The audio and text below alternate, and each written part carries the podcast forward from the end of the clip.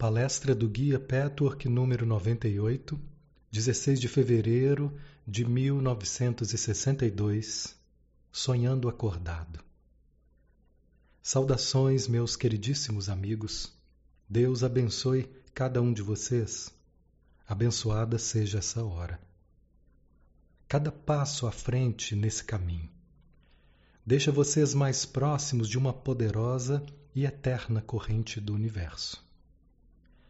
Podem chamá-la de força de vida, de um aspecto de Deus, razão pura, puro amor ou puro ser. Cada pequena vitória pode lhes dar um vislumbre ocasional dessa grande liberdade, dessa indescritível felicidade. A humanidade está separada dessa corrente devido às obstruções, como o egoísmo, o orgulho, o egocentrismo, o medo, a covardia. Mas cada vez que uma única partícula dessas obstruções é eliminada, ainda que apenas por um reconhecimento, sua experiência do senso de liberdade, renovação e significado da vida cresce. Na nossa maneira de ver, é o homem que se entrincheira atrás de uma parede de separação. Essa parede é uma forma inútil e ilusória de autoproteção. Em última análise, essa autoproteção é simplesmente uma barreira contra a felicidade e a liberdade. Então, meus amigos, percebam de uma vez por todas que o objetivo desse trabalho, de dissolver suas obstruções, é torná-los capazes de entrar no grande fluxo dessa corrente. A razão definitiva de viver é fazer disso uma experiência significativa. Mas sem se fundirem com essa corrente, isso não pode acontecer. Muitas pessoas sentem que a vida não tem significado sejam esses pensamentos conscientes ou não. Além da autodescoberta bem-sucedida, existe outra abordagem que pode ajudá-los a atingir o ponto onde a vida toma um novo significado. Esse é um pequeno conselho. Questionem-se sobre se há satisfação naquilo que fazem, ou qual é o propósito daquilo que fazem e o propósito de querer o que querem, se é pelos outros ou pela atividade em si. Se você deseja encontrar sentido em sua vida, cultive o pensamento. Desejo fazer algo benéfico, não só para o meu próprio objetivo míope e imediato, mas algo que também tenha significado para os outros, seja ajudar, dar felicidade ou o que seja construtivo e producente. Se tal pensamento for sincero, não poderia haver uma prece melhor. Que prece desse tipo poderia não ser atendida? Muitas vezes, a pessoa interior cultiva esse desejo sem estar consciente dele. Então as coisas começam a acontecer. Por um lado, a pessoa interior resiste em derrubar a parede de separatividade, mesmo que haja boa vontade externa. Então, nada acontece. A vida continua sem sentido. O viver é continuamente procrastinado. Quando esse é o caso, perceba que você não está disposto a abandonar seu isolamento interior. Você é muito temeroso e egoísta, muito preocupado consigo mesmo no sentido negativo. Para quebrar as barreiras e trazer significado a você e aos outros, e ser capaz de experimentar a vida em sua totalidade. Essa nova abordagem pode ser importante para muitos dos meus amigos pode ser uma forma mais direta de lidar com alguns dos problemas imediatos de sua vida. Se você não pode progredir e ganhar novos insights suficientes para aliviar a estagnação e a falta de sentido da sua existência, tente essa abordagem juntamente com o trabalho e busca interior. Se puder constatar que não está inclinado a se doar e que quando o faz é para cumprir um dever, essa percepção por si só trará mudanças e irá prepará-lo para abandonar seu isolamento interior. E agora, meus amigos, gostaria de discutir um novo tópico: os devaneios fantasiosos. Vamos compreender sua origem, malefícios e benefícios. Pois existe um benefício, apesar de ser muitas vezes um benefício precário. Basicamente, há dois tipos de devaneios fantasiosos. Um deles vem dos pensamentos que nascem dos impulsos. Esses impulsos estão conectados à sua autoimagem idealizada, à sua autoglorificação, à inadequação e à sua falta de autoconfiança. Não existe um ser humano que não se abandone às fantasias, às vezes até conscientemente. Nessas fantasias, você se vê em situações nas quais prova aqueles que o menosprezaram que é superior, que é grandioso. Nesse tipo de sonhar acordado, entre aspas, você é admirado em vez de menosprezado. Eles se convencem que estavam errados a seu respeito e você experimenta satisfação, vingança e orgulho gratificado. Assim, você goza a vida de uma forma totalmente oposta aos seus sentimentos enraizados de inadequação e inferioridade. Você corrige, entre aspas, sua realidade indesejável com uma fantasia. O mal está no fato de que uma energia preciosa é gasta fabricando tais devaneios fantasiosos. Energia que poderia ser usada muito mais construtivamente na busca das raízes do seu sentimento de inadequação e na eliminação desse sentimento. Vivendo através dessas fantasias, você pode encontrar alívio momentâneo, mas puramente ilusório. Não é suficiente dizer que criar essas fantasias é escapar da realidade. Isso é verdade, mas vamos compreender mais cuidadosamente como isso acontece. Se você resiste a descobrir a verdade sobre você mesmo, a verdade de seus erros e conceitos errôneos, não poderá ficar em paz com você mesmo, com os outros ou com a vida como um todo. Ou pelo menos naqueles aspectos que estão afetados por seus problemas. Então você afastará essas inadequações, experimentando o oposto através das fantasias. É verdade que a fantasia traz alívio para uma vida insípida, insípida.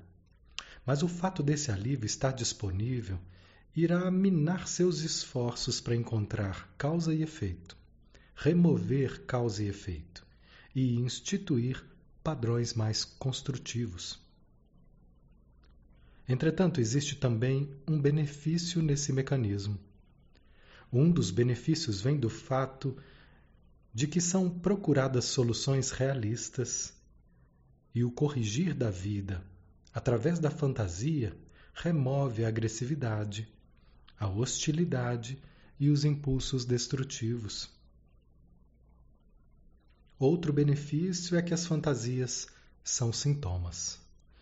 Como você pode chegar a descobrir uma doença se não existem sintomas? Se uma doença física está oculta num órgão interno, sem produzir qualquer sintoma, você não tem oportunidade de procurar e tratar a causa antes que seja tarde demais. O mesmo mecanismo se aplica à vida da sua alma. A maioria das pessoas, entretanto, gosta do sintoma, as fantasias, e não deseja reconhecê-los pelo que são. Portanto, não se beneficiam deles. Usar simplesmente alguma forma de disciplina para reprimir seu desejo de fantasiar não vai resolver nada.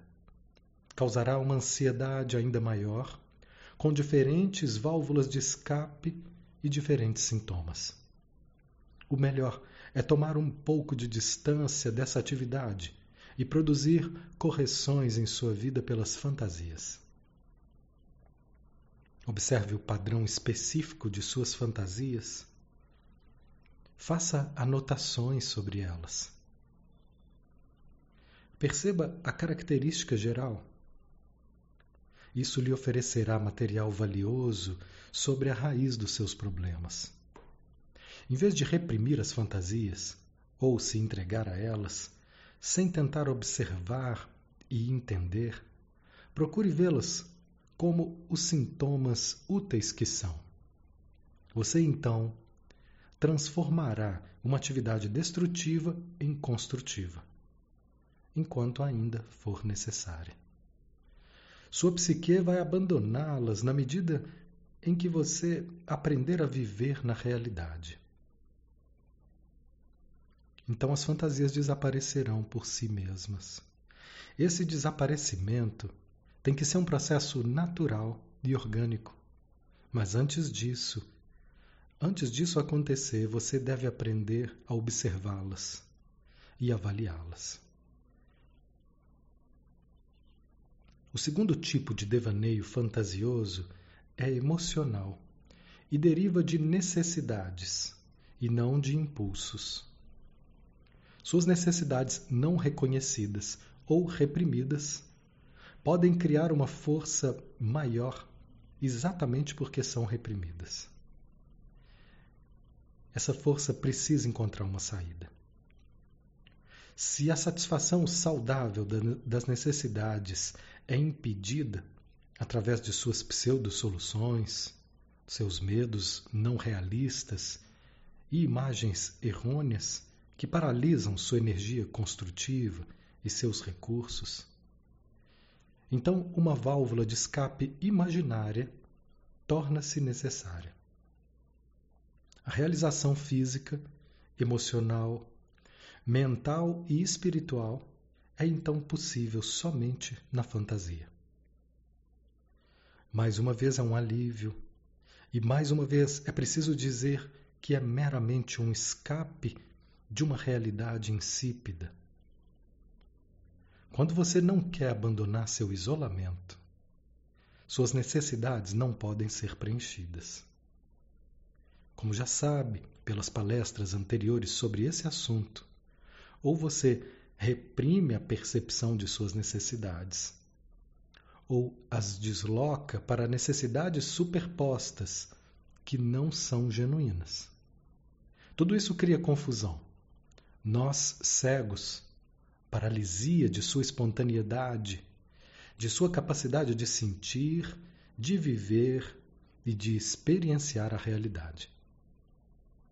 Isso, por sua vez, cria muitos círculos viciosos, que então tornam mais difícil sair desse padrão destrutivo. Como sua psique se recusa a ser enganada, a pressão acumulada precisará de uma saída. Você pode então experimentar certa realização através dos devaneios, somente observando e avaliando seus devaneios. Você poderá aprender que a, a que categoria pertencem. É muito provável que você produza os dois tipos. E quais necessidades reais não preenchidas estão inseridas aí.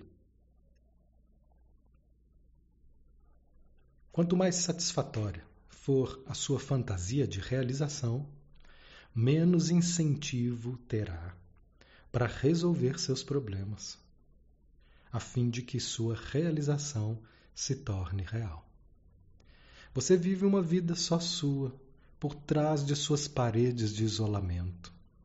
E pode dirigir tudo da maneira como você preferir, sem interferência de outros e sem obstruções externas. Isso parece mais desejável do que a vida. Mas quanto mais você viver nessas fantasias, melhor será a possibilidade de você lidar com as obstruções externas. E maior será a influência delas sobre você. Como consequência, passará a acreditar que a realização real é impossível, uma vez que você não pode dirigir as circunstâncias segundo a sua vontade. Essa visão negativa da realização é com certeza absolutamente falsa, já que a realização é possível, apesar de tudo não acontecer exatamente quando e como você deseja. Mas a realização é possível somente se você for flexível e fluir com a vida. devido à convicção inconsciente de que na realidade a realização é impossível, você poderá se afastar completamente da vida e não mais tentar satisfazer suas necessidades. A pseudo-realização precária, pelo menos, é alguma coisa. E parece ser muito mais do que você é capaz de experimentar na realidade. Determine se isso é realmente uma verdade para você e em que medida. Isso será tão benéfico, tão saudável. Algumas fantasias desse tipo podem até estimulá-lo a buscar uma realização verdadeira. Nesse caso, as fantasias têm um efeito benéfico. Depende do nível em que você as produz e que atitude tem em relação a elas. Quanto mais imaturas são as pessoas, mais, entre aspas, bem-sucedidos são seus devaneios, e, portanto, menos elas estão dispostas e capazes de viver sua vida no agora e na realidade. E mais, essa pessoa terá necessidade de controlar completamente as circunstâncias às quais tem acesso somente nos devaneios.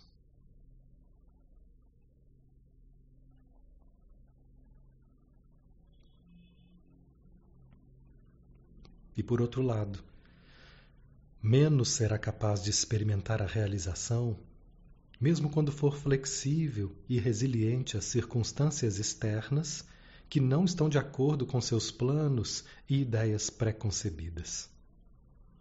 A discrepância entre as fantasias, nas quais elas podem fazer com que os outros se comportem, sintam e reajam como elas querem, e a realidade, que é frequentemente diferente e requer flexibilidade e paciência, sem a obstinação infantil, é demais para elas. Assim, elas preferem viver num mundo de faz de conta, de satisfação futura, esperando que a fantasia de hoje se torne a realidade de amanhã. É claro que o amanhã nunca chega. Continua sendo protelado. A realidade nunca se assemelha à fantasia que foi laboriosamente preparada no sonhar acordado, entre aspas, e isso causa frustração. Na verdade, a realidade é infinitamente mais satisfatória do que a fantasia. Mas a pessoa precisa de coragem e flexibilidade. Precisa renunciar à necessidade de controlar tudo. Precisa jogar fora os modelos e viver espontaneamente. Tudo isso deve deixar muito claro onde reside o mal dos devaneios podem impedir você de viver na realidade. Qual é o benefício? Além do mesmo benefício do outro tipo de devaneio, esse apresenta sintomas a partir dos quais muitos insights podem ser obtidos. Um dos benefícios já mencionados é que pode motivar você a viver mais intensamente. Também pode funcionar como um termômetro de mudanças interiores. A qualidade emocional de suas fantasias e o tipo de satisfação que você tira delas pode ser indicativo de seu crescimento. Determinar isso é muito benéfico. Além disso, o devaneio desse tipo encoraja a percepção das necessidades reprimidas. Você agora vai apreciar o quanto isso é importante, pois frequentemente vocês só estão vagamente conscientes das suas necessidades, ou se estão conscientes delas, não sabem avaliá-las. Permitem que as emoções exprimam essas necessidades somente nas atividades em seus devaneios. No momento em que pisam na vida real, se fecham para essa percepção e vivem como se essa outra parte de vocês não tivesse nada a ver com o resto de sua vida. Isso os fragmenta e causa uma divisão que poderia ser consertada aumentando sua percepção, que retém, avalia e compreende o significado da fantasia. Então, o mal do devaneio é o fracasso em tirar vantagem do benefício que poderia trazer. Se desenvolverem uma percepção maior de todos os seus devaneios fantasiosos, obterão muito benefício. Meu conselho a vocês que estão nesse caminho é: sempre que se perceberem absortos em fantasias, desenvolvam uma nova abordagem. Observem, avaliem, pesem, notem e determinem, sem pressão, compulsão ou estresse, com calma e tranquilidade. Façam com que os devaneios sejam os sintomas úteis que deveriam ser, aprendendo sobre vocês mesmos, sobre suas reais necessidades, seus impulsos, sua pseudo-realização e os objetivos delas. Agora, vocês têm alguma pergunta sobre esse assunto? Pergunta: Eu tenho muitas fantasias. Quando paro, meus medos se tornam ativos. Quando os meus medos recuam, começo a sonhar acordado de novo. Por que é assim? Resposta: Porque veja, meu amigo, ambos têm o mesmo denominador comum, a mesma raiz. Ambos são uma expressão de sua autoalienação. Você sabe perfeitamente bem a partir de suas descobertas recentes, que seus medos conscientes não são seus medos reais. São medos deslocados. São os medos que você prefere ter, em vez do medo básico que não deseja enfrentar o medo de ser você mesmo. Você está ciente disso, não? Como esses não são seus medos reais, usam o mesmo mecanismo de escape das suas fantasias. Ou você experimenta medos substitutos ou realizações substitutas. Como você não enfrenta o problema de tornar-se você mesmo, não pode ter a realização que todos internamente buscam. Você então cria realizações substitutas que experimenta parcialmente na fantasia. É como se sua psique dissesse: Contanto que eu não tenha que encarar meu verdadeiro medo, não me importa de ter outros medos. Mas enquanto permanecer nessa atitude, não poderei me realizar. Portanto, preciso de uma realização substituta uma coisa está ligada à outra. É por isso que você oscila entre experimentar os pseudo-medos e a pseudo-realização em seus devaneios. Pergunta: Eu não consigo conectar meus devaneios fantasiosos e meus medos de uma forma concreta. Resposta: Isso não é necessário. Se você encara a razão pela qual você tem medo de ser você mesmo e continua a partir desse ponto, outras questões se encaixarão. Se quiser, pode observar a natureza dos seus devaneios e a natureza dos seus medos e poderá descobrir a conexão que acabei de indicar. Pergunta: qual a diferença entre impulsos e necessidades? Resposta: Uma necessidade é uma função básica da entidade humana. Uma necessidade é algo real, a menos que esteja deslocada ou sobreposta por uma irreal. Um impulso, como mencionei antes, se origina de compulsões que por sua vez se originam de conceitos errôneos, de suas imagens, de sua falta de crença em si mesmo, de sua autoimagem idealizada e de sua escolha pelas pseudo-soluções. Essas falhas criam impulsos compulsivos. As necessidades, por outro lado, podem transformar-se em desejos nada saudáveis.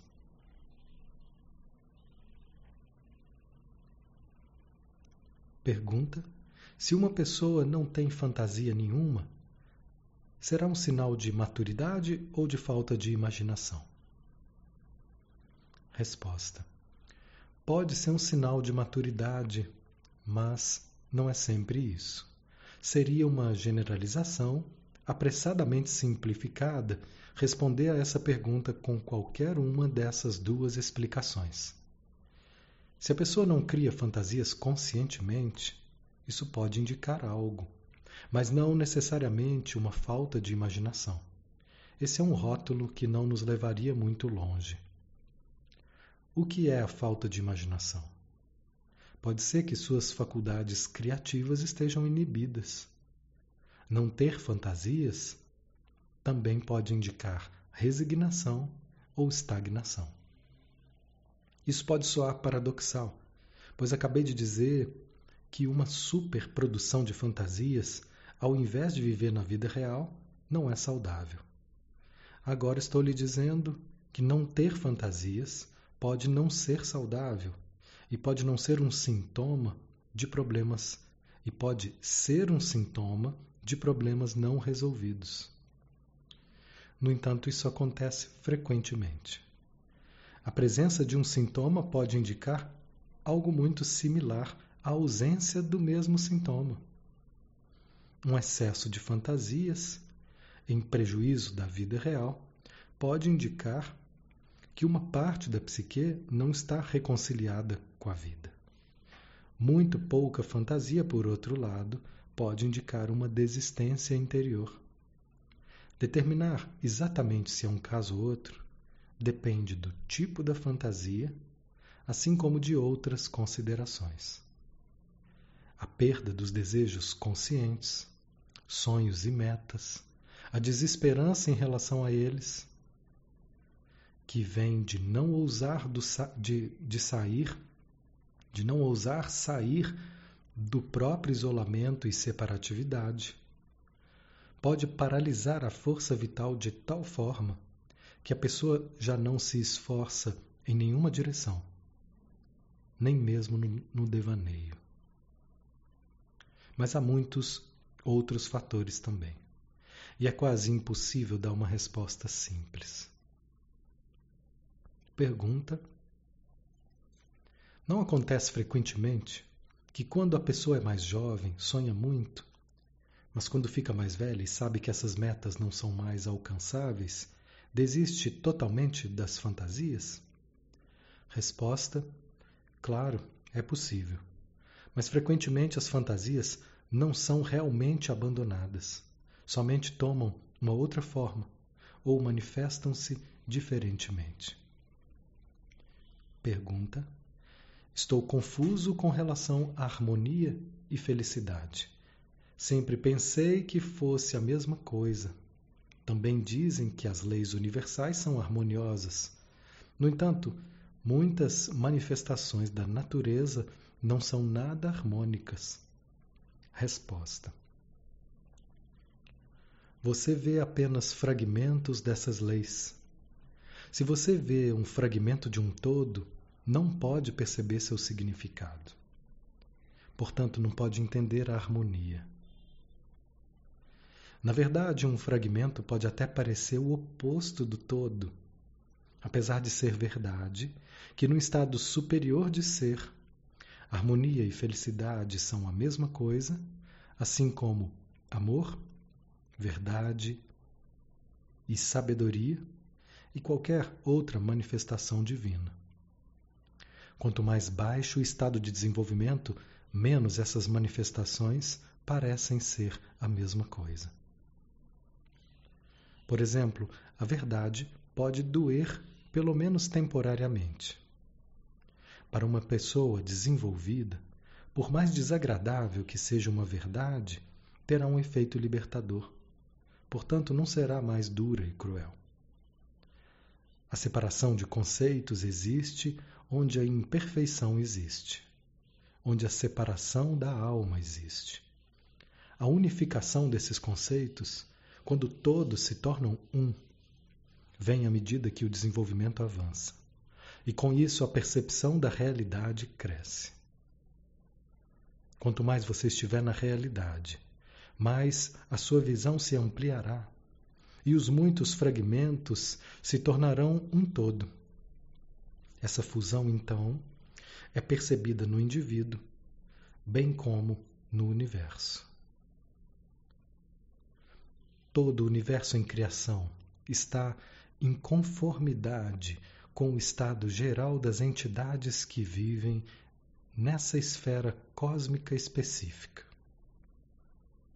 Portanto, a harmonia das leis universais precisa algumas vezes ser expressa em sua aparente dureza. Sem essa dureza, a unificação não ocorreria. Isso não significa, meus amigos, que isso é uma punição de um Deus arbitrário. É inerente às leis funcionarem de acordo com as condições ambientais. Por exemplo, a corrente elétrica vai se manifestar de uma forma diferente num ambiente molhado do que num ambiente seco. As forças potentes das leis universais são determinadas, entre aspas, pelo clima que existe em qualquer momento específico.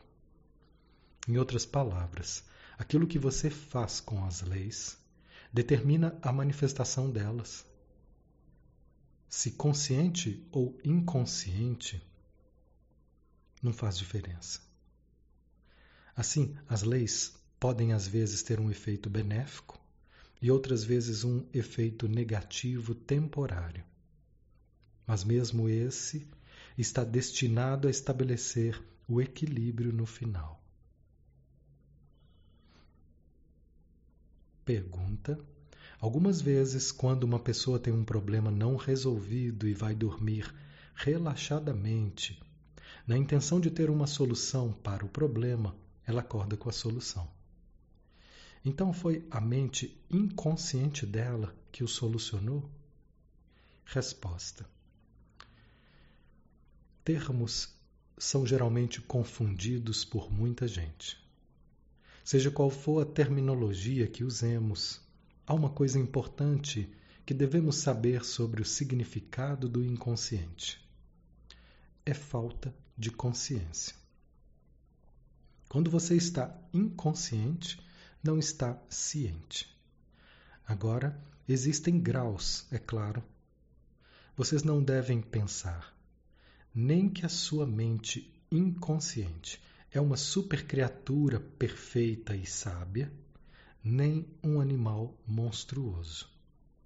Muitas pessoas têm atitudes extremas em relação ao seu inconsciente. A mente inconsciente não tem necessariamente nada a ver com seu eu real, o eu superior, ou com o eu inferior, a parte que você nega. Os dois lados de sua natureza podem ser parcialmente conscientes e parcialmente inconscientes. Por exemplo, você pode estar consciente de certos aspectos seus ou de conceitos gerais, mas não está consciente do significado total. Sua percepção não está nem completamente ausente, nem completamente presente. Existe então um grau de percepção. O fato de você poder resolver certos problemas durante o sono, instruindo sua mente inconsciente, acontece porque você tem conhecimento daquilo que não está consciente. Em certos estados de relaxamento e concentração, como por exemplo, concentrar-se na vontade de encontrar uma solução antes de adormecer, o conhecimento inconsciente pode alcançar a superfície da percepção. Todo o seu esforço nessa esfera terrestre está em aumentar sua percepção daquilo que já está armazenado em você. Em tal estado de relaxamento, também é possível que helpers espirituais possam ajudar, fazendo com, com que seu próprio conhecimento venha para a superfície. Em outras palavras, é uma combinação do mundo espiritual trabalhando com seu próprio eu real. O que é necessário para essa percepção é um funcionamento construtivo da sua vontade interior. Portanto, quando uma pessoa está confusa ou tem um problema e deseja sinceramente resolvê-lo da melhor forma possível. Mesmo que isso signifique desistir de um objetivo egoísta. Então, essa pessoa cria um estado de abertura interior, através do qual forças produtivas universais da verdade podem trabalhar no momento em que essa pessoa vai dormir. Quando a confusão não é determinada, quando a pessoa não está totalmente consciente do motivo desse estado de confusão, então as respostas não podem vir.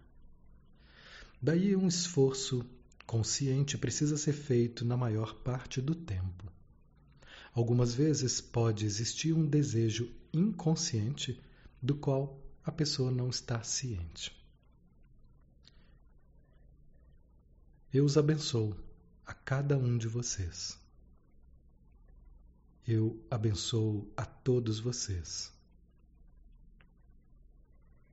Que possam tirar benefícios dessas palavras, que elas possam ajudá-los a encontrar uma nova abordagem para os seus problemas, para si mesmos e para a sua experiência de vida.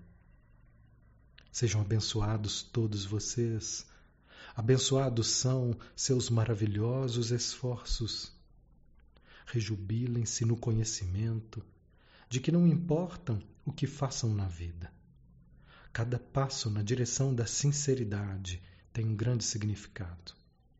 Mesmo que estejam ainda inconscientes do efeito que isso pode ter, não só sobre vocês mesmos, mas sobre muitos outros e sobre todo o seu universo. Estejam em paz, estejam em Deus.